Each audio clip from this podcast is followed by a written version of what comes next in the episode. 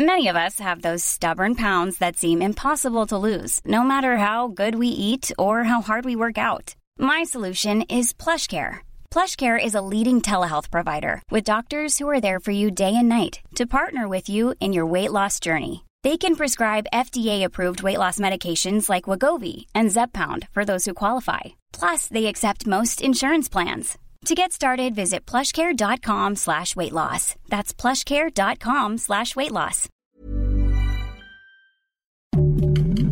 Heraldo Podcast, un lugar para tus oídos. Noticias del Heraldo de México. Este 21 de julio, a partir de las 12 pm, los trabajadores del Sindicato de Telefonistas de la República Mexicana inician su huelga en Telmex. Cabe señalar que la Asamblea General del sindicato informó que este 21 de julio sus agremiados ratificarían a través del voto libre, directo y secreto si estallarían en huelga en contra de la empresa.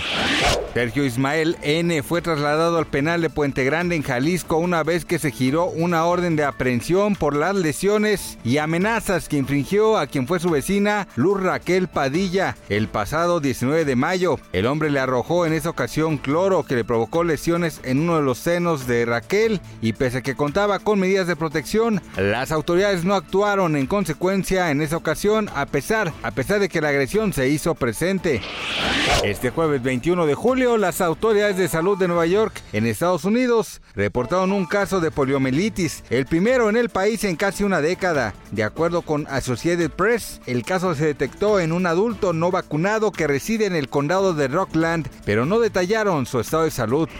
De acuerdo con la BBC, el sobrino de Ricky Martin decidió desistir del caso, por lo que con esto se dio fin a las acusaciones por acoso en contra del cantante, quien en todo momento dijo ser inocente de los cargos en su contra.